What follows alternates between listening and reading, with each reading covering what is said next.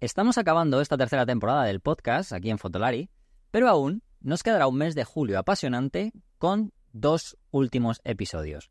Mientras tanto, hoy vamos a hablar con otra de estas figuras de la fotografía que suele estar en la sombra, esas que tanto nos gusta. Hoy vamos a conocer la historia de Pedro. Pedro es un mecánico de cámaras que se acaba de jubilar y que ha estado prácticamente toda su vida trabajando para que la gente, como nosotros, pudiéramos recuperar la funcionalidad de nuestras preciadas herramientas. Pedro fue el mecánico durante casi 40 años en una de las tiendas de fotografía más importantes de nuestro país, aquí en España, como todos conoceréis, Fotocasión. Así que vamos a conocer un poquito más de él y su vida entre bambalinas, mientras aprendemos algunas curiosidades de la mecánica de las cámaras, entre otras muchas cosas. Por último, y después del castigo al que le impuse para no venir al podcast, vuelve Iker a la sección. Así que veremos qué me trae y sobre qué debatiremos. No queremos hablar de la Z8, pero lo mismo no somos capaces de contenernos. Empezamos. Fotolari Podcast. Fotografía, vídeo y lo que surja.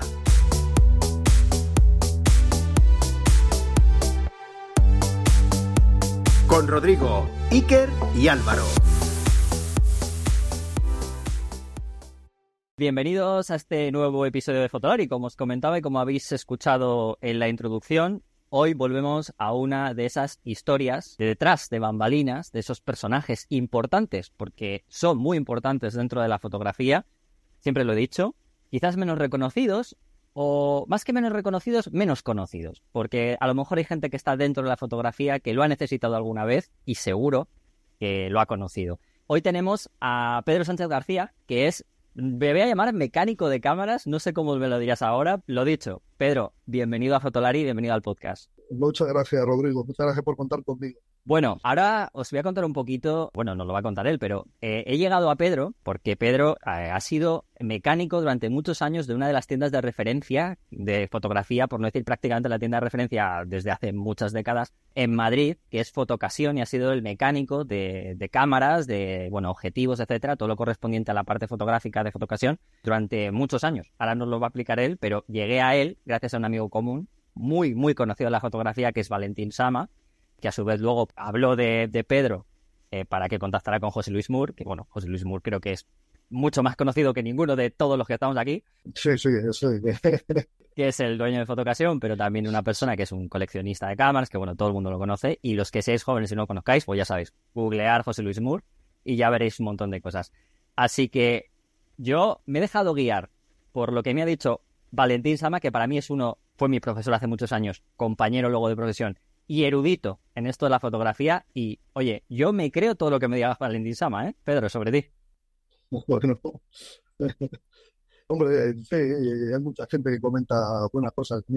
Sí, eso sí lo sé. A mí me ha dicho, te lo voy a ser sincero, me dijo el otro día por email, que eras la única persona a la que le había dado o dejado que desmontases su cámara por completo para, o sea, porque no todo el mundo como un mecánico, al final es como un mecánico de un coche, imagínate que tiene que desmontar de todo el coche, ¿no? Pues que era una de las, de las pocas personas a las que él le dejaría que hiciera eso con sus cámaras y que lo había hecho. O sea que yo ya, con todo lo que sabe Valentín de esto, y sobre todo de lentes, etcétera, por eso te lo digo, eso es lo que me dijo a él. Muy bien. Muchas gracias. Bueno, Pedro, vamos a comenzar por lo, importante, porque lo importante de todo esto es que la gente conozca sobre ti, cómo llegas, o sea, cómo empieza Pedro, Pedro Sánchez García a, no sé, iniciarse primero y a orientarse a la fotografía porque o, a la mecánica, porque claro, aquí no sé qué fue lo primero, si el huevo o la gallina. No, mis comienzos fueron entre los 13 y 16 años, empecé a reparar cámaras, porque mi padre, mi padre tenía, mi padre trabajaba para un taller de un familiar y luego en casa él le proporcionaban otras tres tiendas, él trabajaba en, casa con su, por su cuenta y eso a mí me llamaba muchísimo la atención, yo siempre le estaba mirando lo que estaba haciendo. Y ahí empezó todo. Entre los 13 y 10 años empecé a tocar las cámaras. Eh, ¿Le puedo preguntar sobre qué año es esto? Solo para orientarnos. No porque me interese tu edad, ¿eh? De verdad te lo digo. No, soy nacido en el 58, pues esto sería en el 71. El 71, 72, 73, en esos años. O sea que realmente podríamos decir que viene por, por familia. Sí, exactamente. Sí, sí, sí, sí. ¿Tu padre sí que sabía de mecánica? ¿Cómo empezó? Mi padre empezó, eso, empezó yendo al taller de, de, de estos familiares y, y ahí empezó aprendiendo, reparando, como he aprendido yo, a base de, de, desmontar y aprender. O sea, fue tu padre, digamos, el que te enseñó a reparar cámaras. Sí, muchas dudas, claro, me las resolvía mi padre, muchas dudas que yo tenía y eso me las resolvía, pero vamos, enseguida yo en cuestión de un año por ahí empecé a hacerlo. Me hice, me enseñaba yo mismo, vamos. Yo tenía una intuición especial para, para la mecánica. Sobre todo me, me resulta muy curioso porque, claro, a día de hoy, todo lo que tiene que ver con el aprendizaje, pues si hay miles de cursos, sobre todo, bueno, digo ahora, pero hace 20 años, hace 25 también, pero claro, cuando comenzaste tú. No, no, no existía, eso no existía, los cursos no existían. Yo lo único que sí hice, me parece que fueron, lo tengo aquí anotado, eh, sí, en, en, esa edad, unos 10 años, empecé a hacer un curso de, de electrónica. Me gustaba mucho y me ha servido, me ha servido de muchísimo para, para mi trabajo. Hice un curso de electrónica por correspondencia. Lo hacía yo y, en mis ratos libres y yo disfrutaba con aquello, yo disfrutaba. Yo con la electrónica, con la mecánica, disfrutaba. Eso era, era una actitud que yo tenía desde muy pequeño. Al final, el aprendizaje que tenías era acercarte a tu padre, eh, él te, fuera, te iba explicando cómo era cada parte de la cámara o cada parte del objetivo, lo que hacía. Y en aquel momento, cuando, cuando me estás comentando tú, 70 o así, claro, la mayoría de las cámaras que, que había en aquel momento, eh, no solo, bueno, te iba a decir la mayoría, la, la mayoría eran reflex, me imagino, era lo que había, pero también te encontrarías todavía con cosas telemétricas como Leicas, ¿no? Eh, o telemétricas de otras marcas. O, ¿qué, es lo que, ¿Qué es lo que solía ver en aquel momento que lo que más venía? En aquel momento, no, Leicas se, veían prácticamente nada.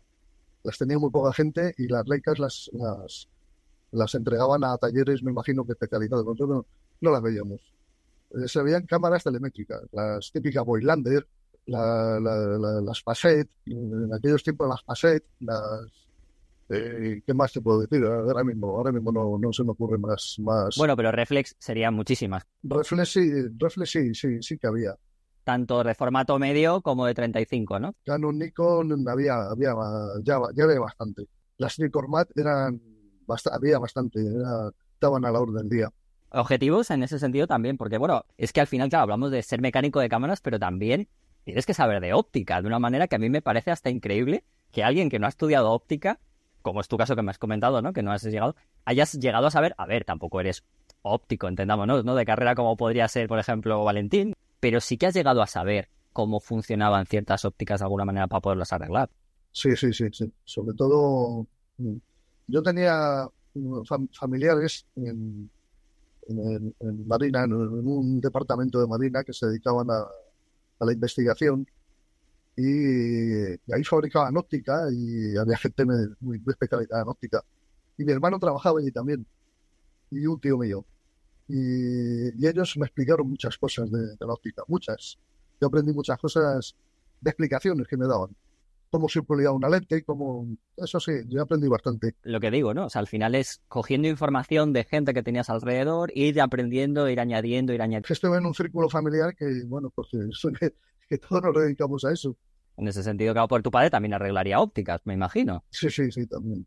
Pero sobre todo cámaras, sobre todo cámaras. Las ópticas las trabajábamos.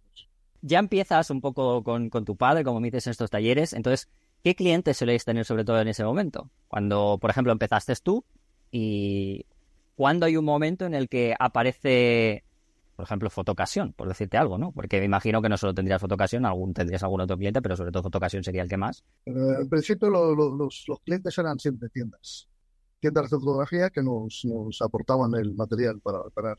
Y hasta, eh, yo no, no, recuerdo qué año empecé con la relación con fotocasión, no sé si lo he apuntado por aquí. La relación con fotocasión quizás sea de hace 40 años, yo calculo, 38, 40 años es cuando empecé la relación con fotografía, es cuando ya, es cuando ya empecé realmente a, tocar material muy, muy importante, material, material ya profesional sobre todo, y, y ópticas también, ya reparaciones ya bastante, bastante ya, bastante complicadas. Debo decir, para que la gente lo, lo, sepa, dice 40 años, bueno, Fotocasión, simplemente una aclaración, digamos que la tienda que hoy conocemos, más o menos así, como tienda, empezará ya como en los años 80, principios de los años 80, porque antes José Luis Moore vendía en el rastro. Exactamente. Quiero decir, lleva muchos años, pero que no es que la tienda tenga 60 o 70. Él sí lleva mucho en la fotografía, pero que tenía un tenderete en el rastro, o sea, de los años 70, como creo que por ahí encima la gente que quiera buscarlo que lo sepa, que hay fotos de él vendiendo en un tenderete, o sea, como si pone una manta ahora mismo ahí vendiendo cámaras y demás. Claro, ahí, es donde yo quería llegar, porque sé que ese momento es en el que, claro, llega Fotocasión y ahí empiezas eh, un poco la relación con el segmento más, vamos a decirlo profesional, pero como has comentado tú, no porque no arreglaseis cosas a profesionales, sino porque me imagino que ahí, claro, al ser la tienda más, más importante de Madrid, la mayoría de los profesionales, incluso profesionales muy reconocidos a día de hoy, que siguen incluso yendo a Fotocasión, por, sí. eh, pues empezarían a llevar ahí sus cámaras, claro. Entonces... Sí, la relación empezó mm, con un cliente que teníamos en el taller, que yo trabajaba después, pero el taller este de los familiares, y empezó la relación con pues, a través de este cliente. Este cliente estaba, estaba encantado de le reparar sus cámaras y sus cosas. Una persona muy exigente era. Y me dijo, te vas a venir a Fotocasión y te voy a presentar a José Luis y, y vamos a ver, te tienen que entregar material para reparar, pero lo tienes que hacer, lo tienes que hacer. Y fue así, empezamos Fotocasión, empezó así. Me presentó, me fui con él, me presentó a José Luis y ese mismo día me, me entregó tres o cuatro cámaras para reparar. Pero recordar, entre ellas una Rolling Flash. O sea que sí, empezó la cosa así, así empezó la cosa. Y a partir de ahí ya, a partir de ahí ya no hemos parado, no, no, no he parado con él. Siempre, siempre he tenido trabajo, siempre, siempre. No me ha fallado nunca. Eh, digamos que Fotocasión es una de las tiendas con más cantidad de material y stock en general, o sea, tanto de segunda mano como de comprar nuevos. La gente lo conoce muchísimo en España porque muchísimos profesionales han ido a reparar los, los objetivos, la, los equipos, etcétera. Entonces, eh, no me cabe duda de que hayas tenido trabajo todos los días. ¿Cuántas eh, cámaras empezaste a recibir más o menos a la semana al comienzo? El comienzo, enseguida, enseguida empezó a aumentar la cantidad de trabajo. O sea, empezó de poquito a, a mucho más. Pero en 15 días, yo creo que fue en un, en un mes, quizás. Y empezaron a lo mejor que me estaban dando cuatro reparaciones y en un mes me daba quizás cada vez que iba 10, 10, 12 reparaciones. ¿Cómo era el proceso de, de un arreglo de una cámara? O sea, desde que el momento en que dejaban la cámara un cliente en fotocasión, ¿tú cómo te enterabas de lo que le pasaba? ¿Eras tú el que recibía o alguna persona que, de tu taller de lo que recibía o era la propia persona en fotocasión que decía, eh, parece que está esto roto? ¿Y cómo era ese proceso hasta que a ti te llegaba la cámara y luego tú la reparabas? No, el proceso normal habitual era eso, yo sabía una ficha donde explicaba la, avería que la avería que tenía la cámara o la avería que explicaba el cliente y me lo entregaban a mí y ya está, y reparado y se reparaba, se entregaba de nuevo reparado donde yo explicaba lo que se había hecho a esa, esa reparación y nada más, se había acabado la cosa. Para ti, los pasos o, o, la diferencia entre reparar una cámara, vamos a llamar mecánica de formato químico o analógica, ¿te trastocó mucho ese cambio que se produjo del, o sea, del analógico al digital eh, dentro de lo que es la cámara? Porque, bueno, los objetivos también han tenido sus cosas, ¿no? Pero quizás en Ploco a lo mejor menos. Pero vamos a centrarnos primero en la cámara. A cuando a ti te llega la primera cámara digital para arreglar, ¿cuál es lo, lo, más complicado que ves con respecto a una cámara mecánica? Sí, era, era, era una, tecnología nueva. Pero bueno, no deja de ser una cámara electrónica. Yo ya estaba muy acostumbrado a las, las cámaras electrónicas, las Nikon y las Canon Reflex. Estaba bastante acostumbrado ya. Pero la, las digitales, como empezaron con cámaras muy sencillas, pues bueno, yo lo veía y bueno, pues esto no es, si es todo muy parecido. Lo que pasa es que las averías eran completamente distintas. Te encontrabas cuidado de errores y no tenías ni idea de por de dónde venían estos errores. Hasta que aprendías con el tiempo, que aprendías a, a saber de interpretar esos errores. Me imagino que los tiempos de, de, respuesta al cliente en aquellos principios serían totalmente distintos, ¿no? Tendrías, tendrías, en algunos casos seguramente eran muchos más extensos que cuando estabas acostumbrado a lo mejor en algo mecánico, salvo que hubiera una pieza muy complicada. ¿no? Y había, había cosas que se complicaban bastante y se tardaba más. y no se conseguían repuestos, ¿eh? No se conseguía ningún repuesto, no había manera. Hasta que no pasaron tres o cuatro años, no se conseguían repuestos. Las digitales, al principio me dices lo de los repuestos, entonces te voy a poner un caso, ¿eh? ¿Tú has llegado a decirle, dejar claro que hay alguna cámara que no se podía arreglar al comienzo? Sí, sí, sí, sí, por supuesto que sí. Sí, sí, había, había bastantes veces que pasaba eso. Era imposible, era imposible repararlo. Pero fue una transición de como par de años, año y pico, dos años, que la verdad es que bajó mucho el trabajo, ¿eh? porque ahí sí que bajó el trabajo, la transición esa. Porque las personas se compraban, la gente se compraba la, una cámara digital la tenían en garantía y, lo enviaban a, a, la firma oficial. Para vosotros en ese caso al principio, aunque podría ser bajar el precio, también en algunos momentos me imagino que para vosotros sería un poco alivio hasta que más o menos sabíais un poco cómo funcionaban ciertas cosas. Sí, exactamente. Sí, sí, era complicado. Hasta que no pasaron tres, cuatro años, ya se aprendieron muchas, muchas cosas y ya se empezaban a conseguir repuestos. Pues la verdad es que se pasó mal, se pasó mal. Había, había cosas que no, que no se entendían.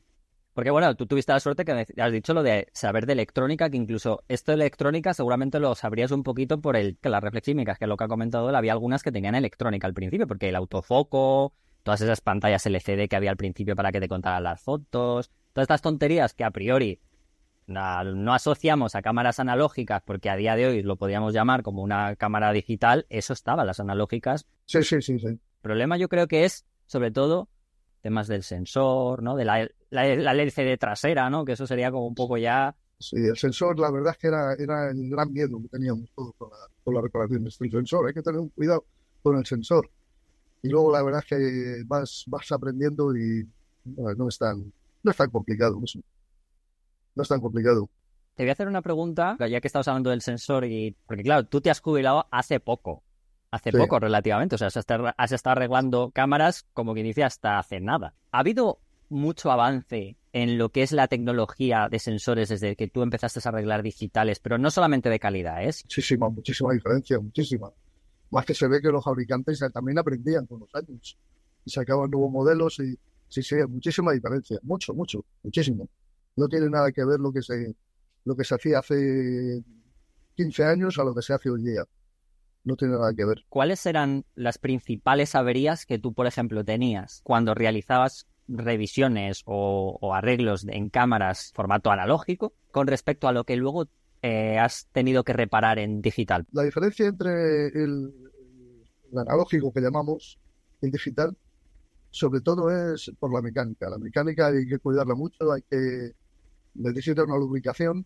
Esa lubricación envejece con los años, se reseca y hace que la cámara no funcione bien. Entonces es fundamental la limpieza de esas partes y, y nueva lubricación. Y los ajustes. En común, en común tenemos los obturadores siguen siendo los mismos. Los obturadores de las cámaras reflex digitales son los mismos obturadores que, que se ponían a las cámaras antiguas Nikon y Canon, con, variaciones, ¿no? Y demás. Leica, por ejemplo, cuando empezó con la M8, utilizaba el, mismo obturador que utilizaba la Nikon F90 o la Nikon F801. El mismo obturador. ¿Qué tipo de avería solías arreglar más en las cámaras, por ejemplo, analógicas? En las analógicas, pues normalmente era el fallo de obturador siempre. Siempre fallo de obturador. Si no era fallo de obturador, un fallo del sistema de espejo. Pero siempre en esas averías. O se bloqueaban por otro motivo, se bloqueaban porque se, se soltaba algún tornillo, se bloqueaba el, mecanismo. Pero normalmente era eso, reparación de, obturador y sistema de, de, Y el cambio de arrastre, me imagino, que alguna vez le encajaría a mucha gente. Arrastre, pues eso, si no se tenía cuidado, venían forzados y venían peñones rotos, había que, cambiarlos, incluso fabricarlos. Con las analógicas se fabricaban muchas cosas. De hecho, si tienes aquí, estoy en el taller, ahí tengo maquinaria para fabricar. Sí, sí, es verdad. Claro, obviamente como no lo estamos viendo, pero justo estoy hablando con él y me está enseñando que en la parte trasera donde está él, tiene ahí un taller chiquitito donde, bueno, pues tiene sus, la zona para poder reparar, o sea, para poder crear o poder, poder fabricar partes de la cámara. Sí, exactamente, porque mi hijo Sergio, que continúa con, pues él viene aquí al taller a, hacer las reparaciones. Quiere montarse su propio taller, pero, pero él sigue viniendo. Y en las cámaras digitales, ¿cuál ha sido el, ma- el mayor problema? Porque me imagino que a lo mejor sería un poco el parecido, pero también habrán cambiado cosas. Claro, por ser más electrónica, lo mismo son cosas diferentes. Es que pasa, pasaba también como con las, las analógicas. El obturador, el obturador falla mucho, falla bastante. Luego, los sistemas electrónicos que lleva asociado cada mecanismo, mecanismo de espejo lleva asociado un sistema electrónico, unos sensores. Cuando los sensores fallan, hace que la cámara pues salga un error que te dice error de tal, de tal parte, pero no, no te dice exactamente dónde es el error. ¿eh? Eso, la gente se piensa, no, es que te dice el error que da. No, no, no. Eh, Te dice error 30, pero puede ser de muchos puntos. ¿No sabéis exactamente de dónde viene cuando veis un número de error exactamente con total seguridad? No, pueden ser, tú ves el error, por ejemplo, 20, las cámaras Canon actuales, y sabes más o menos. Esto es el obturador, puede ser el obturador, el secuenciador del obturador que ha fallado, puede ser el, el motor que, que no funciona correctamente, puede ser el sensor de que lleva, vamos, sensor no lleva, depende del obturador, lleva como hasta cuatro sensores. Puede ser uno de los sensores que ha fallado. Más o menos tienes ahí la pista. La, cosa está en el obturador. Entonces te da la pista y pues, vas, ya vas más o menos sobre, so- sobre esa pista, vamos, a tiro hecho más o menos. Yo, como fotógrafo, tengo una cámara fetiche, ¿no? Que en mi caso, por ejemplo, me gusta mucho, aunque yo sé que esto no tiene nada que ver con la calidad de la foto, al final es cómo te sientes tú con ella, ¿no? Que, por ejemplo, en mi caso, eh, yo tengo una Olympus Pen F eh, digital y para mí es una cámara fetiche. Desde tu perspectiva, claro, no como fotógrafo, eh, sino más como mecánico, ¿has tenido algún modelo, alguna cámara o alguna marca en concreto con la que hayas sentido una afinidad o que te haya encantado poder arreglar? En las cámaras analógicas, para mí la Canon.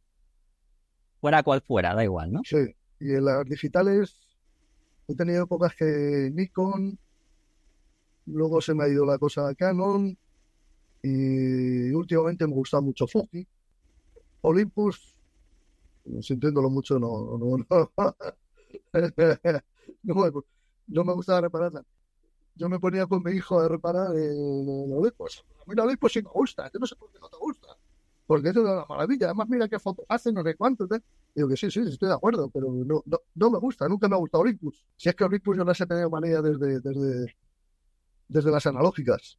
No manía, sino que, que no, no, no me gustaba repararla, no me gustaba Es lo que te digo, que al final es, una, es algo muy personal, que no tiene, no, no lleva implícito el que una cámara haga mejores fotos o sea mejor que otra, sino simplemente es una afinidad que tenemos cada uno. Por eso te lo preguntaba. Es más un sentimentalismo, ¿no? Como yo digo, ¿no? Sí, una afinidad sí, hacia algo, ¿no? Eh, Sí. me, me resulta curioso que no me hayas dicho, eh, a lo mejor marcas, sobre todo en tu carrera, o sea, más longevas o que hayan tenido ese aspecto, no sé, como con más empaque, ¿no? Te he dicho Leica antes, te he hablado, pero por ejemplo, no sé, mm, Leica o Hasselblad, por ejemplo, o yo qué sé, o Mamilla. no sé si habrá, habrás, bueno, me imagino que habrán pasado por tu mano muchas mamillas, sobre todo 645 y todo ese tipo de cámaras, ¿no? Sí, Me sí. imagino. Pero me, me resulta curioso. No, además es que Hasselblad, por ejemplo, pues es una cámara que nunca, no sé, no me ha traído. Las he, he reparado muchísimas, porque he reparado muchas. Pero no es, no es una, la, la no es una cámara que me haya gustado reparar. Las Leicas tuve una época que me encantaban, me encantaban.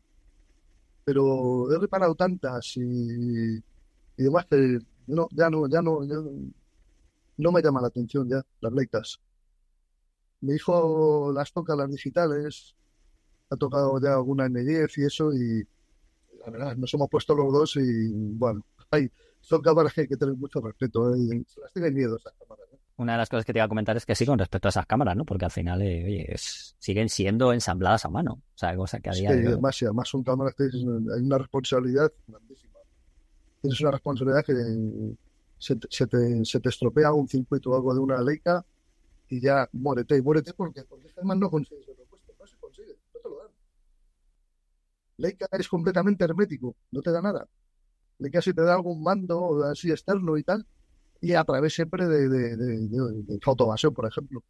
Pero no, no, no entregan, no dan, no dan ningún repuesto. Y se han intentado muchísimas veces. ¿Os ha costado mucho encontrar a lo largo de toda esta vida o toda esta vida laboral tuya repuestos para las cámaras? ¿Ha sido una parte fácil? A veces, dependiendo de todo esto, como el mecánico de los coches, me imagino, al final. Si es que no, Sí. no queda ser otra cosa, ¿no? Yo por ejemplo pongo... Las cámaras analógicas, toda la vida hemos tenido problemas, toda la vida. Era muy difícil conseguir repuestos. Siempre a través de otras personas que tenían, tenían amiguismo con, con, con las, los servicios oficiales oye, a ver si me puedes conseguir esta pieza y tal. Y esa era, era la forma. De otra manera, pues eso, intentar contactar con, con, esos servicios que la mayoría de las veces te lo negaban, ¿eh? lo negaban. A partir de las digitales, eh, con el tema de Internet, se ha, se ha hecho una red de, de, de, venta de repuestos bestial por todo el mundo. Entonces es relativamente fácil conseguir repuestos hoy día. Me imagino que habrás vi visitado eBay, seguramente, tanto tú como tu hijo, como vuestra, como vuestra tienda, vamos, como, como el que va a Amazon todos los días, vamos, me imagino. Eh, este, AliExpress y luego directamente a, servicios técnicos, servicios comerciales de, de Canadá y Estados Unidos. Hay gente ahí muy, muy competente. Claro, tienen los problemas de las aduanas, que se retrasa mucho todo, tienes que pagar además también aranceles y demás, todo se encarece mucho y también te, te complica te complica la reparación, porque de momento que te quedan unos, unos precios hay, hay reparaciones que dice la gente, ah, no me compensa hacerlo, es normal. Pero bueno, pero hoy día se consigue prácticamente de, todo, menos lo más antiguo, se consigue de todo. Tú has estado entre bambalinas, que era una de las cosas que además comentaba al principio, e incluso he hablado contigo fuera de micro sobre esto, que justamente es una de las cosas por las que me interesa que la gente conozca que, que, estas personas, probablemente muchos de nosotros o muchos de los que estén escuchando, incluso gente que no, pero que seguro tiene una cámara arreglada, no sepa quién le ha arreglado esa cámara, incluso tú tampoco sepas eh, quién es la persona a la que se las ha arreglado. Pero, ¿tú has tenido contacto personal con algunos fotógrafos o o alguna situación concreta que yo qué sé, te pongo un caso, ¿eh? es un ejemplo, solo para, como para que tú me cuentes, que haya alguien que haya dicho, oye, pues quiero hablar con el mecánico porque quiero explicarle la situación concreta o porque esta cámara es muy importante para mí eh, y necesito hablar con él porque lo que sea. ¿Has tenido alguna situación así, una anécdota? Tengo muchas, muchas situaciones, muchas, muchas, con gente muy conocida. Uno de los que yo recuerdo muy, con mucha... Tenemos una anécdota muy graciosa. Fue con Alberto Sommer Alberto Sommer es el fotógrafo de los, de los políticos. Y ese hombre, pues, eh, pues sí, al final me, conoció y, me llamó varias veces para ir a su, a su, a su estudio. Nos daba cámaras para reparar. Eh, y, y, hubo una época, una vez que me dijo, Tiene, tengo un problema con mi flash del estudio. El flash es un flash súper especial. Era un flash que la, la habían fabricado para él. Era un flash construido con un mástil de un barco le habían puesto unos paneles con las con los tubos los tubos con los tubos de gas para para para para hacer el para hacer el, el, el destello y tenía un generador un generador que era, era como más grande que una lavadora de, de, de válvulas que funcionaba con electrónica de válvulas y aquella vez me llamó y es que no me lo puedo reparar nadie es que yo necesito que me lo hagas porque tal y, y nada, nos leamos con ello. Vimos que había una válvula que, que se, había, se había estropeado. Y claro, no existían, ya no había válvulas. Esto fue en los años, los años 90. Sí, fue por ahí. Sí, en los años 90, yo fue a principios. Y al final conseguimos esa válvula en una, en una tienda, una pequeña tienda que había cerca de la, de, de la Plaza Mayor. No me acuerdo cómo se llamaba la tienda, una tienda muy, muy, muy peculiar, pequeñita, era de, de electricidad pero el tío vendía todo tipo de válvulas. Y le llevé la válvula, este, tengo este problema con esta válvula, a ver, ¿se puede conseguir? Pues espera, porque en Colmenar tengo una, mi casa, que tengo ahí una, un almacén, me la consiguió, el tío me la consiguió. Digo, oh, carísima, pero me la consiguió. Y le dije, necesito dos, para que tenga de repuesto. Y se lo, se lo instalamos, le reparamos el plan, lo instalamos, y al encenderlo pegó una explosión aquello. Él, él estaba delante, Alberto Sommer estaba delante que tenía además eh, bastante, bastante pelo. Yo creo que se le encrespó y todo el pelo de la explosión que metió aquello. Y a mí también, claro. no quedó, se fue la luz y todo, ya cuando volvió enseguida la luz, estaba el hombre asustado, yo también, y menos mal que al final digo la avería que era, le saltaba, por eso se le avería, le saltaba un arco en, un, en una conexión de, del panel con el generador. Le saltaba un arco ahí y los tenía completamente quemado se arregló, se reparó y eh, estaba, estaba alucinado, el hombre estaba alucinado. Nadie me lo podía reparar, nadie, nada más que usted, nada más. Así que estaba, estaba encantadísimo, encantadísimo. Cada, cada vez que tenía algo me llamaba. Para... o lo llevaba a fotocasión, porque esto fue a través de, de fotocasión. Hombre, claro, me imagino, por lo que te comentaba, ¿no? Que, que seguro que habrías, por eso te decía lo de anécdotas, porque me refiero que, hay, claro, en fotocasión ha ido gente de todo tipo. O sea, yo, yo lo sé, habrá estado, pues es que casi todos los premios nacionales de fotografía que han residido en Madrid, por lo menos, seguro que han pasado por ahí. Desde, yo que sé, García Lix hasta, yo que sé, Isabel Muñoz, todos, vamos, me imagino. Carlos Saura, Carlos Saura, eh, era muy aficionado, era muy, aficionado a la fotografía. Y bueno, estaba, tengo que ir a tu casa, yo quiero ir a tu casa y te voy a hacer una, una, una, una película porque me gustaría, le encantaba eso de, de ver la- las tripas de, de los objetivos, sobre todo objetivos, que es lo que le reparaba mucho. Objetivos mamilla, había, había muchísimo también de los que le gustaban a él. Y, y estaba deseando venir y al final el hombre no murió y no, no pudo. Y yo me quedé con las ganas. Yo me, me- había sido un orgullo para mí a mi casa. Bueno, ya te puedes sentir orgulloso. Quería hacerlo. Es un privilegio. Sí, sí, sí. yo sí. creo que ha sido un privilegio, sobre todo. Pero yo creo que para primero, para todo el mundo del sector audiovisual, es un privilegio poder haber tenido a Saura como, como un gran director y fotógrafo, porque también era un gran fotógrafo Eh, muy bueno. en España. Y bueno, luego tú especialmente, pues por, por haber podido conocerle, tratarle y encima que tuviera esa, ese trato contigo de, de deferencia, porque yo creo que además, seguro que si lo dijo, sería por algo, ¿eh? yo te lo digo de verdad, Pedro. Él iba todos los sábados allí a, a la tertulia, se reunían varios y allí estaba Carlos Saura. Yo llegaba allí con mi trabajo a entregar y enseguida, hombre, tal, no tanto, tal, eh, me- a saludarme rápidamente. Y la verdad es que sí, yo le he notado que me tenía, me tenía bastante aprecio. Luego también a también eh, Fernando Manso, es que son los que recuerdan así. Fernando Manso, eh, hasta hace bien poco, hemos- hemos reparado muchas cosas también, le hemos revisado cosas. Te voy a ir a justamente que me has contado, Carlos Saura, que le gustaba lo de los objetivos y era lo de yo te quería ir ahora, porque hemos estado hablando de cámaras, pero eh, y hemos hablado, me has comentado un poco lo de cómo has llegado a aprender, cómo llegaste a aprender un poco el tema de, de la óptica, pero lo mismo, ¿qué es sino lo más habitual a la hora de tener que arreglar un objetivo o qué errores suele haber? Los más comunes, a tanto antes como los de ahora. Los objetivos antiguos autofocus, pues bueno, pues funcionaban con un motor simple. Bueno, Nikon ya, Nikon no, Canon también empezó a meter los, motores eh, ultrasónicos que ya complicaban bastante las cosas. Pero bueno, era una avería también habitual, sobre todo Canon, era una avería habitual que el motor fallara, el motor de, enfoque, y se reparaba muy bien. Luego lo- los de Nikon, que llevaban el misma, la misma tecnología, esos motores eran irreparables, no se pueden reparar, era más que cambiándolos. Y eran carísimos, carísimos, pero carísimos. Llegaba un momento en que decía, bueno, de un objetivo que valía 3.000 euros, pues a lo mejor la reparación salía casi en ese precio. Todo porque el motor pues valía un dineral. Y ópticamente, antes había más eh, complejidad a la hora de, de que hubiera algún, digamos, error o algún daño óptico con respecto a los de ahora, porque claro, me imagino que el montaje de antes no era lo mismo. Los objetivos de antes estaban todos hechos eh, con una base metálica, con monturas metálicas, con mecanizados, mecanizados que eran, eran, eran carísimos de, de construir.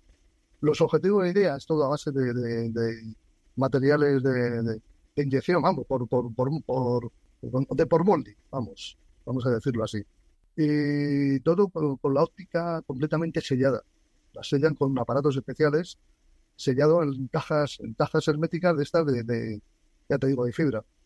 Y luego lleno de sensores y ajustes, ajustes por todas partes. Un objetivo, un objetivo de estos actuales, pues de cualquier marca, de, Canon, de Nikon, de Sony, son complejísimos de, ajustar, muy complejos.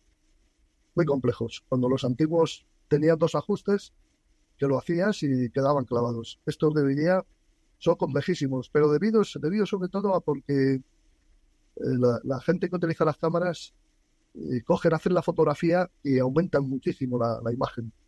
Aquí veo un defecto, le falta nitidez. Eso no ocurría antes. Hoy día, hoy día las averías son mucho más exigentes que, hace la, la generación de, la- de las cámaras de las cámaras analógicas.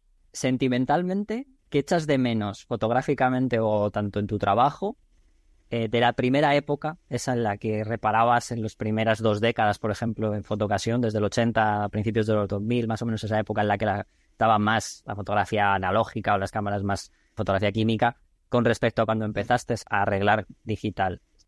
cuando, cuando empezó el digital yo menos las cámaras analógicas. Yo decía, pero bueno, si eso era maravilloso, si Yo me cogía las cámaras esas, me reparaba varias todos los días sin problema ninguno. Y con estas digitales, esto es un problema. Para mí era un problema. Fue un año, año año y medio que la verdad que fue malísimo. Pero una vez que se empezó a, a, coger el tranquillo a las cámaras digitales y a, encontrar repuestos con ellas, aunque, ya, ya, no quería saber nada de las cámaras, ¿no? no quiero saber nada de ellas. Lo decía siempre, menos mal, menos mal que ha venido la cámara digital.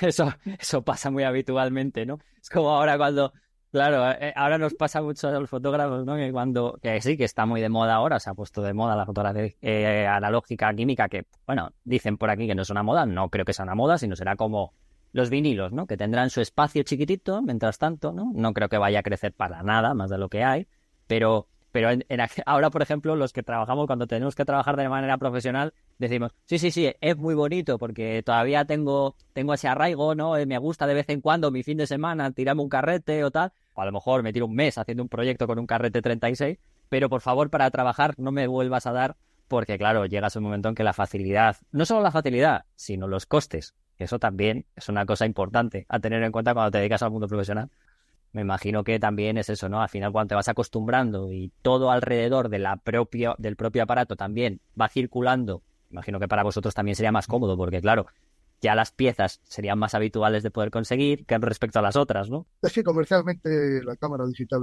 es, para nosotros, ¿eh? para reparación, comercialmente es mucho más, mucho mejor que la cámara analógica. Tecnológica ya no, ya no se consiguen repuestos. Yo tengo todo a base, a base de, de, tengo un, piso de arriba, en la guardilla, lleno de, de, cámaras despiezadas.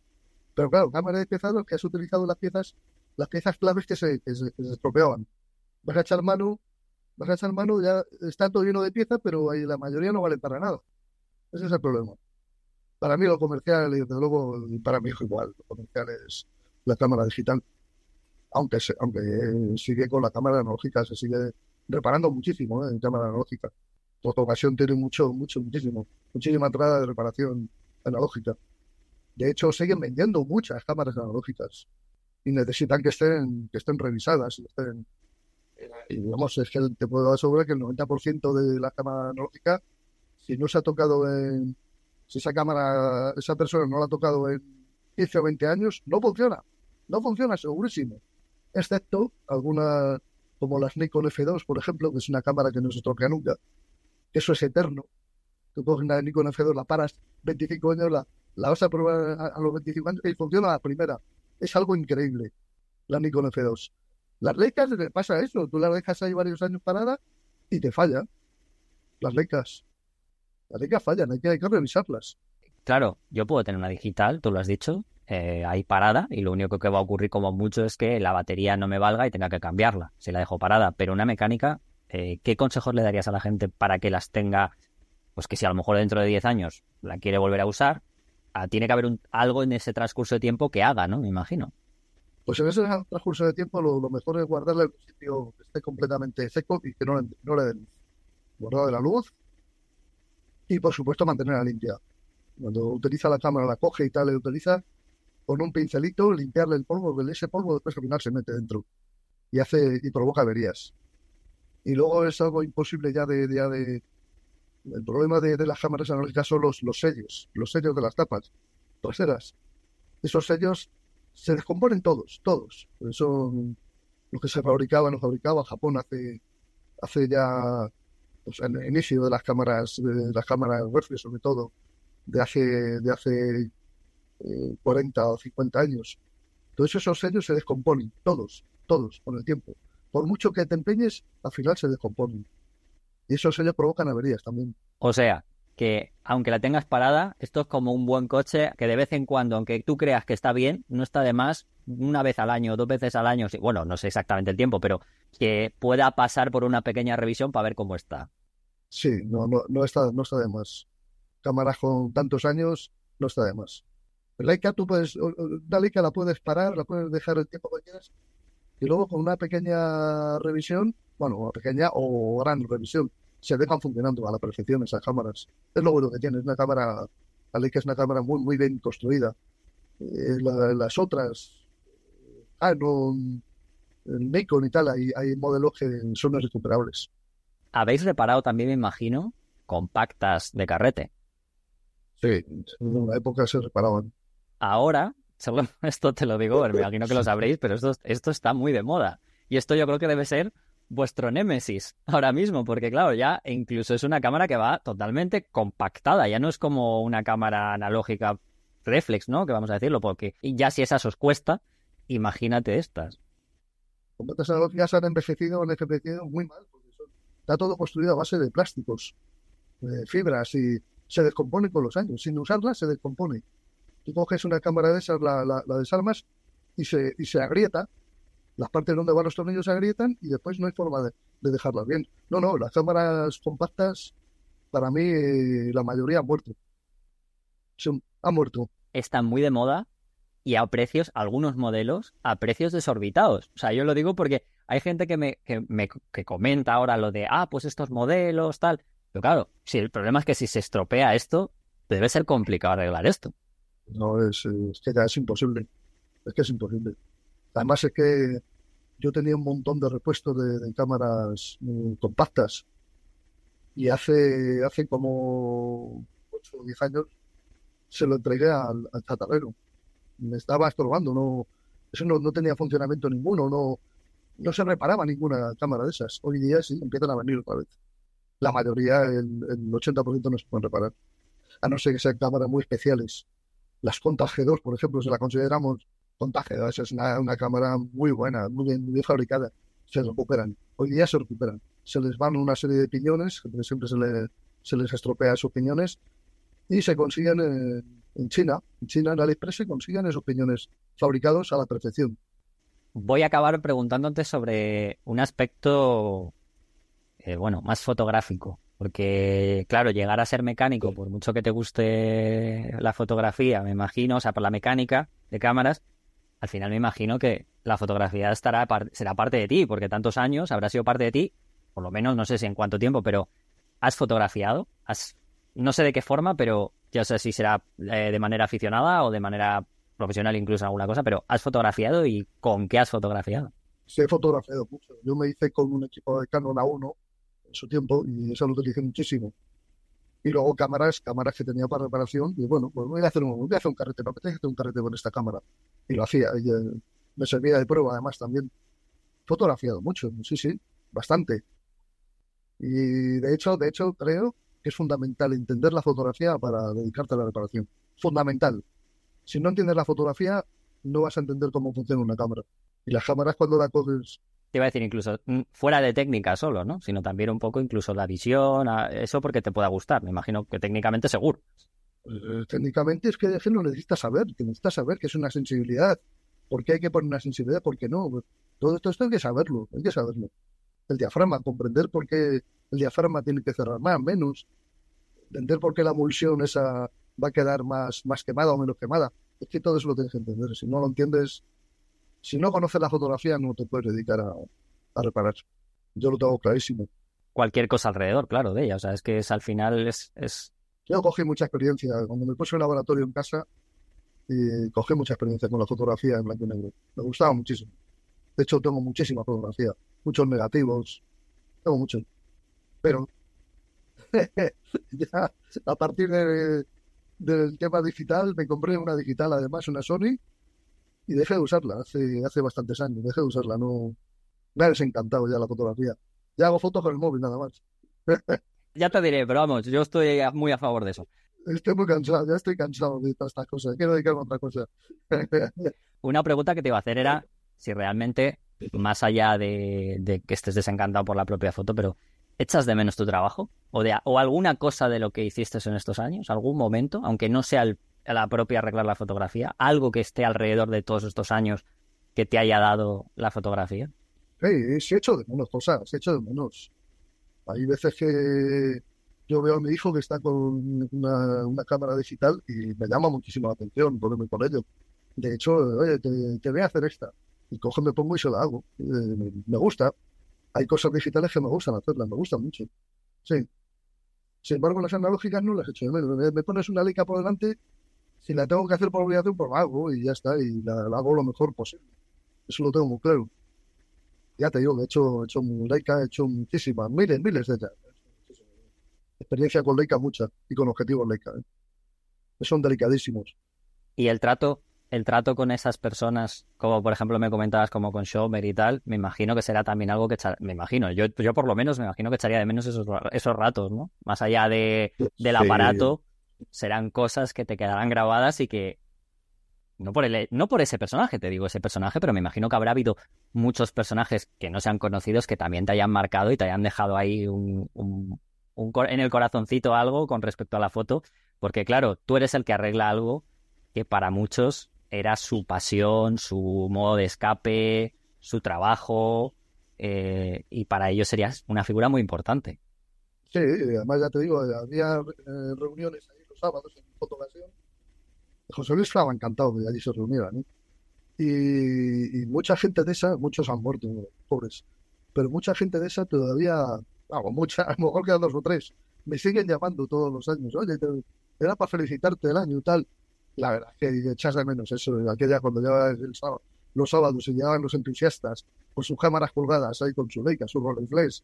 Bueno, a mí dame Rolleiflex, yo, yo, ¿qué tal? Todos ahí con... Y entre ellos también hay a veces que estaba Saura, con sus cámaras también, pues eh, sí, soy la de menos. Recuerdo, recuerdo cuando se compró una digital, una Fuji, eh, Saura. Se compró una Fuji que se la compró a José Luis. Y bueno, pues voy a ver y tal.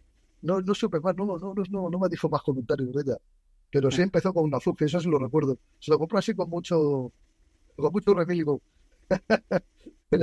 claro, bueno, al final es, es, yo creo que también eso eh, es un aspecto importante porque al final cuando trabajas en algo muchos años, aunque es verdad que la generación en la que has estado tú, al final es cierto que si tu padre se dedicaba a eso, al final muchas veces se heredaban sin darte cuenta, pero sí que es verdad que me imagino que a lo largo de todos estos años, ese aspecto sentimental de tu profesión, que al final la fotografía, bueno, es muy amplia, ¿no? No solo tú eres, tú eres una parte, un engranaje muy importante, por eso es una de las cosas por las que te traigo aquí, porque mucha gente con estas, esos sentimientos, incluso desde todo tipo de fotos, fotógrafos, artistas, más artísticos, más eh, técnicos, más retratistas, más lo que quisieran, ponían en ti, cuando se les rompía ese aparato con el que ellos se podían expresar, ponían la confianza en ti para que se lo arreglaras. Entonces al final yo creo que eso siempre se quedará ahí porque es una parte, no conocerías a todos, pero al final los pocos que conocieras o los muchos que conocieras, me imagino que siempre habrán tenido algo especial con esa persona que le pueda arreglar ese aparato con el cual expresarse que tanto les daba, ¿no? Ya sea desde un tema sentimental como un poco más de tema laboral, me imagino, ¿no? Sí, sí, sí, sí, ya te digo, la reunión, yo cuando llegaba a la reunión enseguida, ¡hombre! Me veían llegar y me metían dentro del grupo, porque esto tal. Y, sí, eso hecho de menos aquello, era, bonito, sí, era bonito. Y ahora me has comentado tu hijo. voy a acabar con esto porque al final, bueno, mira, pasa de un lado a otro, Sergio, sí. Eh, pasa de, también, pues tú eres, tú eres hijo de mecánico de cámaras, pues ahora tu, tu hijo es, también es, hijo de, mecánico de cámaras. Sí. Que hace poquito, bueno, tú te has jubilado hace poquito, pero él, ¿cuánto tiempo lleva en medio del negocio contigo? Porque habrá estado contigo, habrá, habrá compartido contigo, claro. Tramos. Sí, ocho, casi diez años, yo creo que son diez años prácticamente. Tiene una experiencia ya larga. ¿Y cómo ha aprendido Sergio en este caso? ¿La diferencia es igual? O sea, ¿es lo mismo? ¿O él ha aprendido también, ha, ido a algún sitio también para ir? No, él ha, aprendido de mí. Yo le he enseñado todo, todo lo que sé. Todo lo que sé, todo lo que sé, se lo he enseñado. Yo le he dado todos los consejos que le podía dar. Y en cuanto había un problema o algo, mira, esto tienes que hacer esto, esto y esto. Le he enseñado todo, es que le he enseñado todo. Eso no se lo enseñará a nadie. A nadie. ¿eh? A mí había, había veces me decía la gente, bójate un, una aprendizaje. No, no, no, no, yo esto no se lo voy a enseñar a nadie, no, no, no porque es una locura, enseñar esto es una locura, no por nada, no por tener mantener un secreto, sino porque para mí es una inversión de tiempo brutal, pero brutal. Enseñar a mi hijo a mí me ha costado muchísimo tiempo, mucho. Bueno, y que es tu hijo, que es distinto, claro, es lo que yo creo Y yo quería que él quisiera con esto. ¿Le gusta la fotografía también? Sí, a él le, gusta mucho la fotografía. Sí, sí, sí. O sea, fotografía también. Él tiene, él es, él es eh, seguidor completamente de, de, la, de las Fujis. Le gusta, le gusta mucho la Fuji. Y ya te digo, los Olympus también le gusta mucho. Yo creo que hay veces que se quiere comprar Olympus y sí, sé que le gusta, le gusta mucho. Voy a acabar con, con esto, ¿no? Eh, una, una, pregunta interesante. Tú que has vivido toda esta transición y es, ¿cómo ves este camino? Sobre todo, yo creo que ese hartazgo a lo mejor me puede dejar claro un poco cómo ha sido este, cómo has visto ese camino de la fotografía desde que tú comenzaste, la fotografía en general, ¿no? Hasta que hasta estos momentos, prácticamente que te acabas de jubilar. Pues cómo lo he visto. Yo me acuerdo que empezaba cuando era muy joven eh, y conseguir un poquito de dinero para hacer un carrete que yo estaba deseando siempre, utilizar las cámaras para hacer fotos. Pues eh, costaba, costaba dinero. Mi padre tenía tampoco mucha disponibilidad económica. Y sí, recuerdo luego el, avance, todo aquello, el avance, la facilidad después de, de facilidad de comprar material para, para hacer fotografía.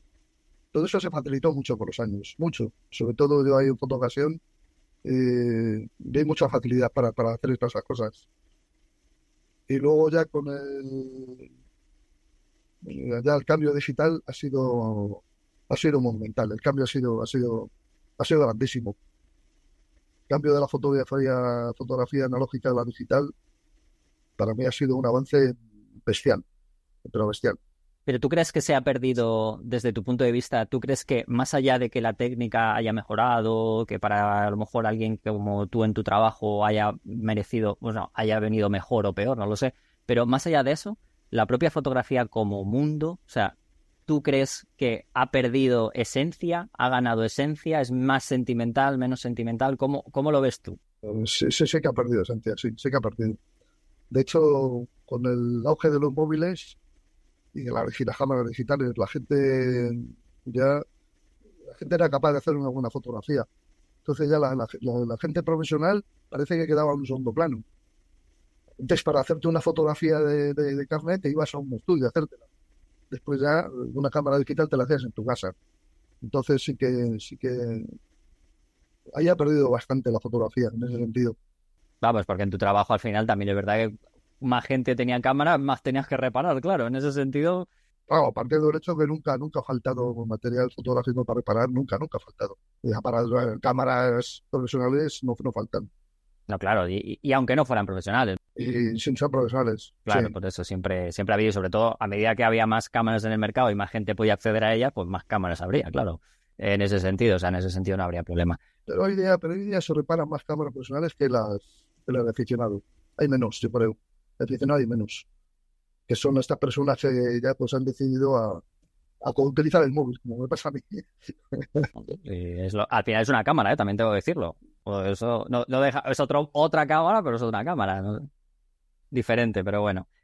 Pues nada, oye Pedro, que ha sido un placer conocer un poquito más de ti, de tu historia, de saber un poco de esos de esas tripas de las cámaras y objetivos que bueno, que muchas veces, pues bueno, cuando se se nos estropean, pues ya llevamos una tienda, pero ¿quién está detrás? No, muchas veces solamente pensamos que el que nos lo nos recibe es el que luego se la lleva detrás, lo arregla y no es, no es verdad. O sea, esa gente obviamente también tiene su, su entrevista, ¿eh? También tengo que decir que también hay gente que está ahí delante de un mostrador que tiene también su, su charla y sus cosas que contar, porque también hay, todos al final tenemos, y yo siempre digo que esto es como todos ocupamos un lugar en la cadena y en el momento en que se rompe cualquiera de esos lugares en la cadena, pues se nota. Se nota, aunque muchos no lo sepamos porque no lo conozcamos o no tengamos información.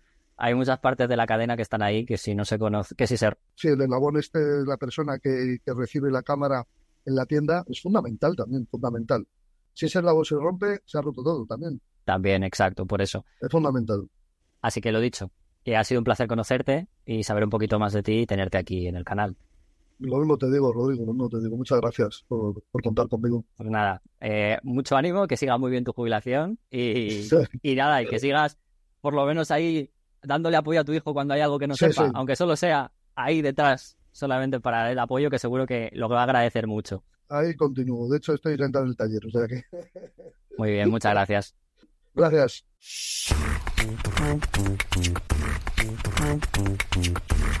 La diapositiva y el negativo. Bueno, vuelves, vuelves, Iker. Sí, porque con la tontería, ¿cuántas semanas llevo, llevo sin, sin pasar por aquí? Pues dos. No, un mes. Un mes, claro, un mes. Un mes, dos programas. Dos, podcasts, sí. dos programas. Hemos tenido ocupas en, en Fotolari Podcast, ¿no? He sido desplazado, he bajado a comprar el pan y me han ocupado el sitio. Esto. bueno, eres un poco mentiroso. Te voy a decir que mientras estaban aquí, tú te lo estás pasando bomba. No, no, recuerdo, no, recuerdo dónde estaban los últimos eh, programas, porque uno fue eh, que estuvo Emma hablando de, de Revela, que yo, que yo no estuve, con lo cual eh, pues tampoco podía aportar mucho. Y, no, el otro, el otro te desplacé yo directamente. Ah, vale, vale, vale. es que no, no recordaba si es que estaba yo por ahí de viaje o estaba en alguna cosa guay o que fue eso, un, un, desplazamiento, eso. Pero bueno, ya está, ya he vuelto. Tranquilos, tranquilas, ya está. Vuelve la calma, vuelve la, vuelve la normalidad a, a Fotolari Podcast vuelve el hate. ¿Qué hate me tienes que contar? No, mira, he decidido que no vamos a hablar de la Nikon Z8, porque llevo como dos semanas hablando todo el rato de la Nikon Z8 y hasta yo estoy saturado. Y, eso que hoy, que bueno, hoy, eh, esta semana, cuando estamos grabando esto, ha salido una noticia que hay no sé cuántas mil unidades. Algunos dicen que 6.000, otros 7.000.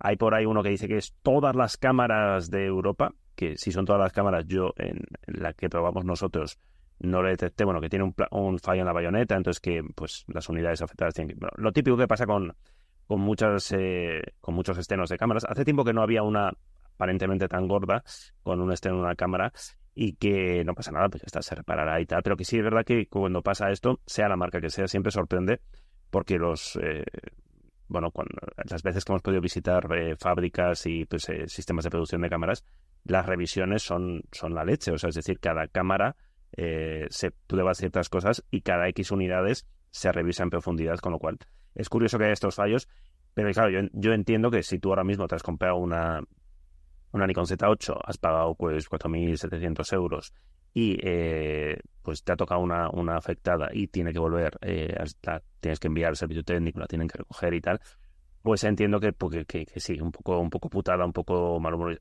mal humor te puede provocar.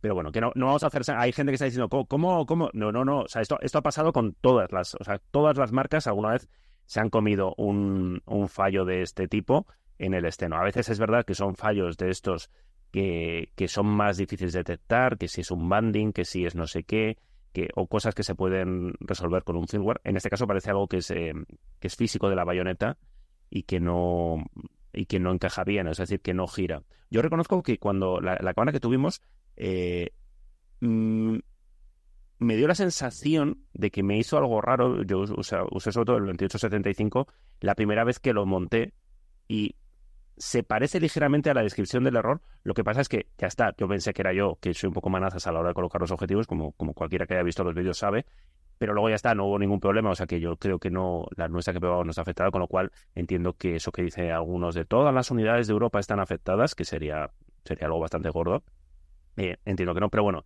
seguiremos atentos a la noticia, pero he dicho que no, no voy a hablar de la, de la Nikon Z8, menos mal, ¿no? Menos mal que para no hablar iba... No, pero vamos a hablar de la parte informativa, no, no, de la parte. No, también te voy a decir que eso de los errores, que bueno, que para que la gente lo sepa, y vamos a poner un ejemplo muy, muy claro, para que sea, por ejemplo, el otro lado, Canon sin ir más lejos. Acuérdate de la salida de la primera y flamante mirrorless grande de Canon, la R5, cuando se calentaba cuando grababa vídeo. Claro, lo, que pasa que en ese caso, eh, yo casi, casi prefiero, eh, si fuera comprador, casi prefiero que pase lo de Nikon. Es decir, hay un problema claro, eh, se detectan las unidades afectadas, se resuelve. En el caso de Canon, no era un problema como tal, es decir, era parte de la naturaleza y la configuración de la cámara que y, sobre todo muy subjetivo. Es decir, la cámara se calentaba, eso es evidente, se calentaba mucho, se calentaba poco, ahí entran las interpretaciones, ahí entran ya los ingenieros japoneses diciendo que sí, que no, que ponemos la alerta de temperatura antes, después. Entonces, eso es como más complicado, porque te puedes haber comprado la cámara y tú estar convencido que tiene un error y que eso no puede ser así, y desde la marca decirte, no, no, es que esto es así. O sea, no, no te lo vamos a reparar y no vamos a hacer nada porque es así. Entonces, puestos a que haya un fallo como tal, mejor que sea un fallo de verdad reconocido, detectado y, que se corrija, que una cosa de, bueno, me está acordando de Canon, eh, lo que pasó hace muchísimos años con las, eh, las 1D, eh, ¿cuál era? La, la 1D, la Mar 2 o la Mar 3, que no enfocaban bien. Aquello fue, aquello fue una movida de meses de usuarios enfadadísimos de Canon diciendo que, que sí enfocaba que el problema era de los usuarios que no sabían configurar la cámara, lo cual cuando tu cámara te has, pagado 5.000 euros por una cámara eh, y te están diciendo que, que, el problema es tuyo, que no sabes eh, configurarla, te hace muchísima ilusión y te pone muy contento. Y aquello fue un movidón de ese tipo. Es decir, que había un problema, luego se detectó que sí, realmente había un problema en el subespejo, no me acuerdo. Anda que no escribimos noticias de aquello. Y, creo que al final más o menos se medio resolvió, no se acabó de resolver del todo, sacaron una versión nueva. Bueno, pero aquello fue una movida. Así que en el caso de Nikon, dentro de la, lo malo que es que te toque una cámara pues con un fallo, mm, vamos, me parece un problema eh, fácil de solventar. Si, el servicio técnico funciona con las velocidades que tiene que hacerlo y tal, eh, ya he leído comentarios de gente, bueno, pues si, si es una mía, yo quiero que me, o sea, yo no quiero que me la reparen, quiero devolverla. Eh, claro, yo eso también lo entiendo, ¿no? O sea, no quiero una cámara nueva que, no sé, no sé cómo, no sé cómo estas cosas. Estaremos atentos y mira, si nos está escuchando alguien que tenga una Nikon Z8 afectada, ahora estoy pensando, digo, mira, a la gente que con la que hablamos y tal, ya les preguntaremos por si es una, una unidad afectada para que nos cuenten el proceso y si va todo bien. Y si no va todo bien, estar ahí fiscalizando, fiscalizando todo, pero no porque sea Nikon, sino porque es nuestro trabajo y porque y porque es lo que tiene que hacer un medio de comunicación. Como, ves, he entrado un poco a limar asperezas, para que veas. Sí, sí, sí, No sea que luego la gente piense en plan, solo vais contra Nico. Claro, no, no, vamos no, contra, sí, sí, Vamos contra el error. Vamos a decirlo así, ¿no? Vamos y no vamos, o sea, no vamos contra el error, sino que contamos el error. Y el error, bueno, es una forma de decirlo, ¿no? Es decir, vamos a contar lo que realmente está pasando, tanto si es bueno como si es malo. Y Nikon de momento lo, ha hecho muy bien, ha, reconocido, ha puesto los números de serie, ha creado una página, una web específica donde tú metes el número de serie, te dice si no te ha tocado la lotería o no, y te da los pasos a seguir y veremos cómo funciona el proceso de reparación a partir de entonces. Pero bueno, de, momento se está haciendo el, protocolo, el protocolo habitual. Pero he dicho que no quería hablar de Nikon. Vale, pues dime de qué quieres hablar. No, como, como habéis estado hablando de, de, reparación de cámaras, que a mí me parece un tema realmente fascinante, ya que estamos hablando de... A mí siempre me parecido hipnótico. Yo siempre he pensado que un canal de YouTube de alguien reparando cámaras, o sea, sin más, sin hablar de, eh, ajustando cosas, eh, sean cámaras mecánicas de, de carretes, sean eh, digitales, sí me ha parecido una cosa hipnótica de quedarte ahí un poco medio tonto viéndolo. Y, me ha recordado, no tiene mucho que ver, pero que, mm, hemos empezado a, trabajar, a colaborar con los amigos de, Sales de Plata, que es una tienda de una tienda de fotografía de modernos, que les digo yo, que les da mucha rabia en, en Madrid, que llevan muchísimos años, es decir, no, no, no, no se han subido a la moda de la fotografía de, de, película antes de ayer en plan de uy, que ahora gusta esto, sino que llevan un montón de, años. De hecho, les conocemos desde que, desde que estamos en, en Que Sabes de ella, hablábamos con ellos. Y, el otro día publicaron en Fotolay un artículo muy interesante donde intentaban eh, explicar uno de esos fenómenos que yo creo que a los que tenemos ya cierta edad nos, eh, nos deja muy locos y que es una de las cosas que más, eh, pues con gente del sector y con, con amigos que, que se mueven en, en el mundo de la fotografía más comentamos y es más sorprendente que es esta moda de las cámaras eh, digitales antiguas, eh, esas compactas o esas cámaras no especialmente buenas que tienen 20 años y que ahora, em, por ahora no, se cotizan muy, alto, pero que bueno, que, que, sí tienen un, cierto mercado y Álvaro, que es lo más parecido a un modernillo de mierda que tenemos en, Fotolari, que estuvo en el Primavera Sound, eh, detectó unas cuantas, unas, unas, unas cuantas compactas. Y, aquí eh, Cristóbal Veravente, que es uno de los responsables de, Sales de Planta, nos da su, su versión, ¿no? su, su, explicación de por qué, eh, de por qué estas cámaras pueden gustar tanto ahora a la gente y, de las muchas teorías que hay, que pues, podemos entrar en temas sociológicos y demás, una de ellas muy interesante es que estas cámaras se parecen en cierto modo al manejo de, que tenían o que tienen las cámaras de películas. Son cámaras donde tú eh, no tienes que entrar al menú para, para, para cambiar nada, donde todo está donde más o menos estaba cuando tirábamos con, con carrete. Y como eso, bueno, pues te puede, si usabas aquello en aquel momento puedes hacerte sentir como en casa y si, si eres joven y nunca has usado aquello, te puede recordar eh, cómo eran esas cámaras, te puedes tener esa nostalgia, no sé si decir impostada, pero bueno, nostalgia de cosas que tú no has vivido, no, no, no sé si hay un nombre para eso, y, pero bueno, te pueden acercar a esa sensación de la fotografía tradicional, de la fotografía química, sin los peajes, sin el rollo, nunca mejor dicho, que, que puede ser, eh, pues eso, el carrete, el revelado, el tal, el cual. O sea que si no habéis leído el, artículo, echando un vistazo porque está, está muy interesante. Esto me, viene, bueno, pues a recordar lo que ha estado hablando con Pedro, es mecánico, sobre cuidado con comprar cámaras que lleven muchos años cuando suban mucho de precio. ¿Qué quiero decir?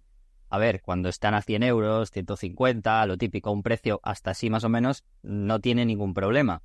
Pero el problema está, lo que me contaba él es que, claro, hay mucha gente que empieza a comprar cámaras, por ejemplo, compactas, estas de carrete y tal, que se suben muchísimo de precio. Y él me comentaba que ese tipo de cámaras en concreto, lo decía hace un momento, eh, que claro, como se estropee eso, se acabó la cámara, porque les cuesta la vida encontrar piezas. Ya dice que les encuentra, les cuesta muchísimo para lo que son cámaras reflex, a lo mejor analógicas, que, tienen que, lo comentaba que, van a eBay y todo, que ve eso es como su mejor amigo, ¿sabes? O sea, lo compran en Estados Unidos, en Japón, en bueno, en muchos sitios.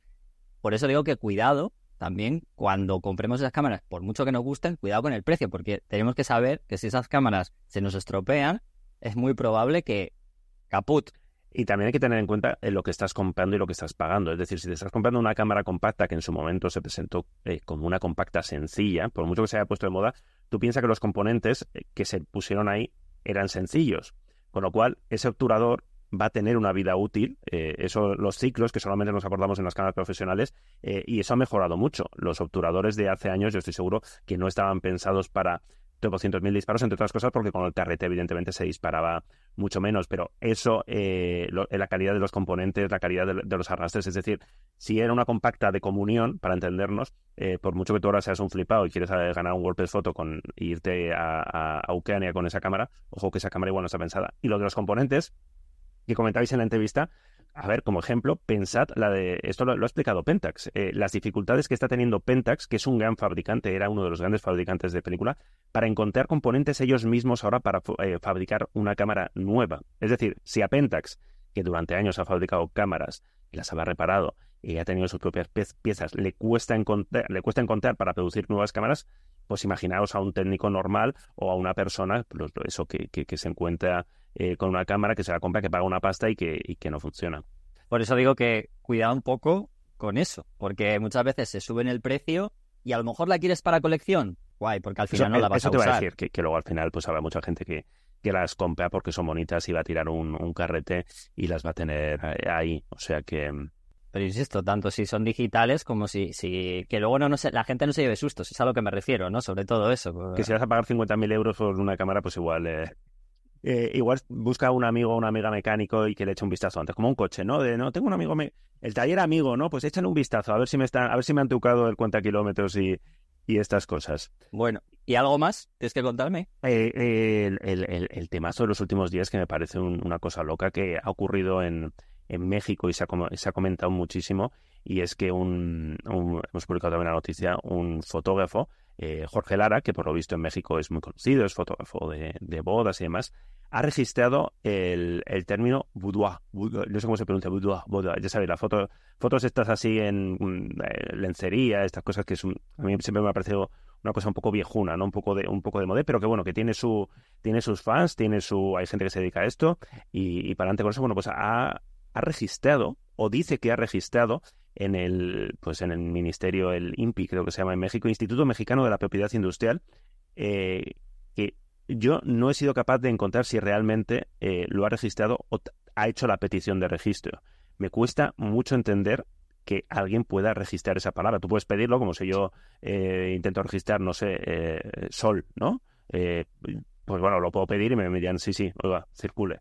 Entonces, y lo, lo, gracioso es que a partir de aquí eh, por lo que hemos leído en las noticias de, medios de, México, eh, se dedicó a ir a las redes sociales, a las de Meta, es decir, a Facebook, Instagram, y cualquier persona que usara como su nombre de usuario, como su marca, entre, con muchas comillas, eh, la palabra boudoir, pues si eres fotógrafo, fotógrafo, te dedicas a esto y te pone, pues, Manolito Boudoir, para, para, para, que la gente te encuentre, pues ha ido pidiendo cierre de cuentas.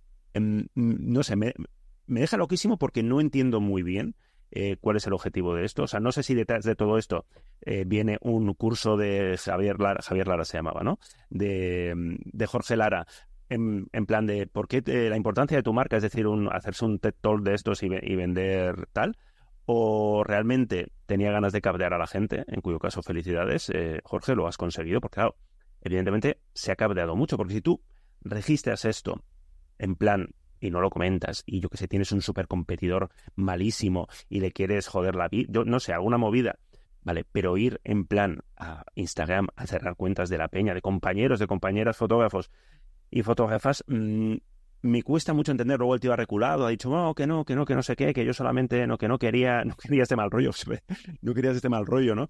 Eh, no sé, me cuesta mucho entender, pero claro, lógicamente, eh, esto ha hecho saltar las alarmas, porque mucha gente ha dicho, bueno, eh, no sé cómo está la legislación en España, pero si esto es posible, eh, creo que Vicente Alfonso comentaba, eh, oye, ¿y si yo registro fotografía de bodas como marca? Es decir, si creo mi marca fotografía de bodas y me dedico a que cualquiera que tenga ese concepto, fotografía de bodas con esas palabras, eh, y lo utilice, le puedo meter un anuncio y le puedo obligar a quitarlo. Es que es, absurdo. Esto me, esto me recuerda, me viene a la mente del, de Dennis Hope, el tío este que, que dijo, bueno, que se, se, bueno, y aún sigue vendiendo parcelas en la luna.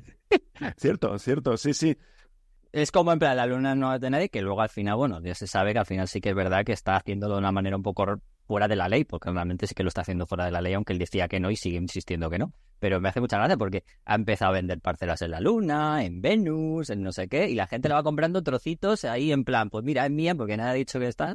Que en parte dicen, bueno, pues mira, es un listo y está vendiendo parte de la Luna a piraos, ¿no? Pues vale, no molesta. El tema es si el tío está registrado a la Luna y ahora te llega una factura cada noche en plan de, oye, es que estás consumiendo eh, luz de la Luna, es decir, reflejo de la Luna, estás sacando fotos a la Luna, imagínate eso. Imagínate Samsung y Huawei estos últimos años. Lo que... Oiga, que, que, en su foto trucada de inteligencia artificial sales, ese cáter es mío. Claro, ahí ya tendremos un problema. Pero sí, sí, son de estos casos que, que legalmente de repente abren una puerta que yo, yo quiero pensar que legalmente esto tiene, no tiene ningún recorrido y que, y que le van a mandar a paseo, ¿no? Pero de entrada, eh, bueno, pues te hace pensar, oye, ojo, ojo con esto, porque luego también nosotros nos decían, en plan, registrar, registrar nombres, ¿no? De, de, de, cámaras o de tipo de fotografía desde Fotolari, ¿no? Para que nadie las pueda usar. Bueno, es un, es un concepto gracioso. Estaría bien preguntar a, a alguien que sepa de leyes y tal como está en España, y si alguien puede registrar, eh, no sé, puedo registrar bokeh, por ejemplo, y que cada vez que en una nota de prensa eh, Sony y Canon digan, eh, mi nuevo objetivo tiene un bokeh, ¡fua! ¡Patapan! Paga Fotolari por usar bokeh. El caso es no saber si realmente no hay ninguna empresa que se llame así. A mí es lo que me parece extraño. Claro, porque luego, luego supongo que cuando tú registras cosas, eh, tienes que regi las registras en un ámbito, es decir, en un uso. No, no, no hay, bueno, bueno no sé si hay algún tipo de, de, de registro eh, global de no, para el uso para todo. Es decir, pues tú, tú registras una marca, eso pasa mucho, yo que sé, en caso de, de bebidas, ¿no? Por ejemplo, de nombres de vinos o nombres de, de que esto alguna vez sí, sí que yo conozco algún caso de que alguien le pone un nombre a un vino y eso ya está usado, pero está usado, yo que sé, en Japón y para, para otro producto. Bueno, pues en ese caso no hay problema porque al final tú cuando registras, registras en un ámbito eh, temático y geográfico. O sea, supongo que no puedes ya que no hay, seguro que hay alguna marca de fotografía que se llama, o algún estudio de fotografía, o algo que sea, o qué, digo yo, pero eso es...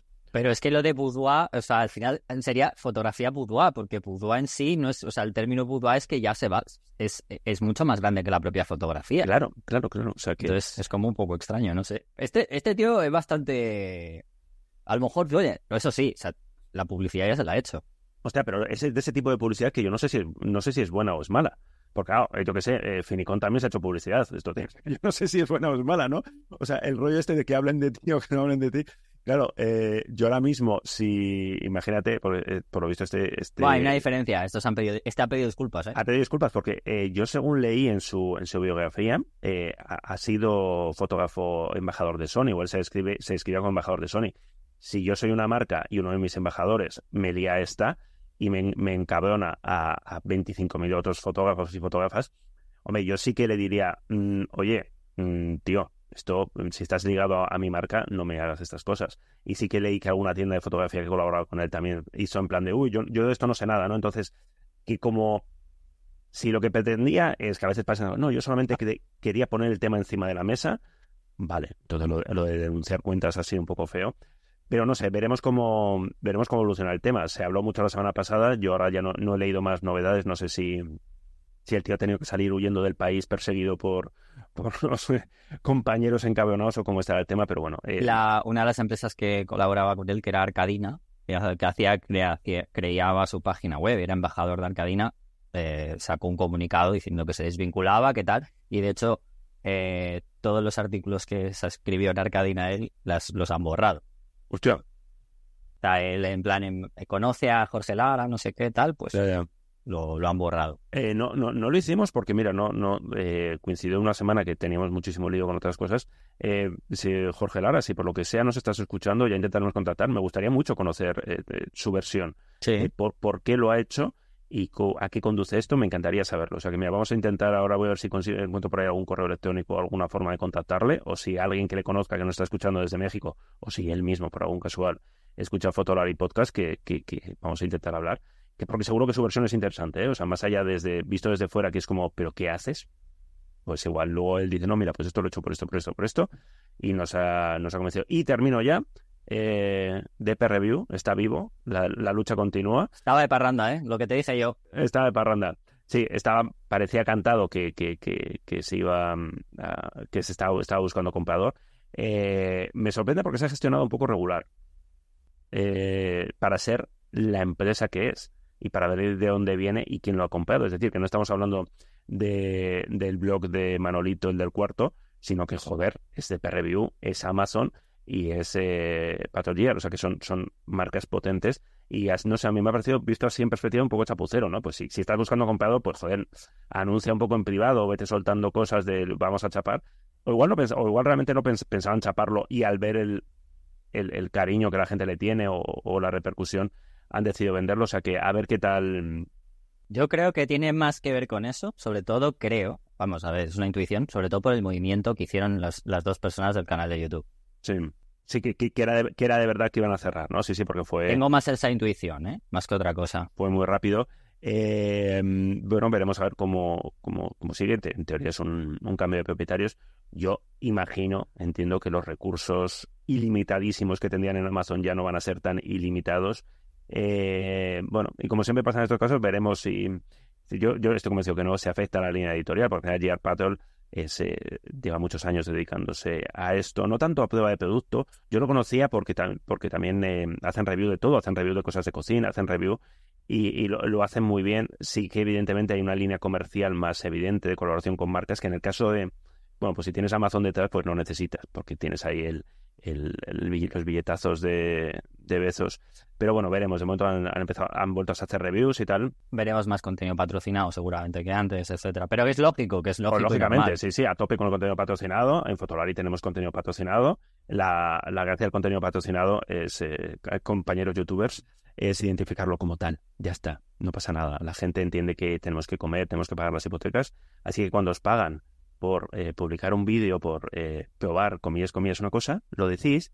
Y si vuestra audiencia realmente tenéis una comunidad y estas cosas, no, se lo va a tomar bien, lo va, lo va a entender. Lo que igual no entiende es que les toméis el pelo y que les digáis eh, que eh, este cosa random que estáis probando eh, os han pagado por ello sin decirlo. Y hasta aquí mi mensaje institucional del día. Siempre aca- acabo metiéndola ahí como hablando de, de Perreo Empiezas y, y, acabas. eh, acabo, sí, sí, sí. Y entre Yo- medias, bueno, pues está bien, ¿no? en- O sea, en- lo rellenamos un poco, ¿no? Bueno, se va, acaba- se va acabando esta temporada. Se ¿eh? va Que acabando la temporada, sí, a ver qué hacer algo. Creo que tenemos una, mm, una, una cita en julio, ¿no? Tenemos, tenemos una cita, creo que todos los españoles, esto la gente que nos esté escuchando, tenemos una cita todos los españoles a finales del mes de julio electoral. Entonces, Sí, sí. bueno, muy probablemente, ya lo tenemos ahí, ya lo hemos hablado, eh, pues estemos nosotros dos más Edu para que nos cuente un poco, un poco las, bueno, un poco las intimidades fotográficas, etcétera, lo que es, bueno, no sé, lo que, lo- además, todo eso más lo que tú le quieras preguntar de manera política.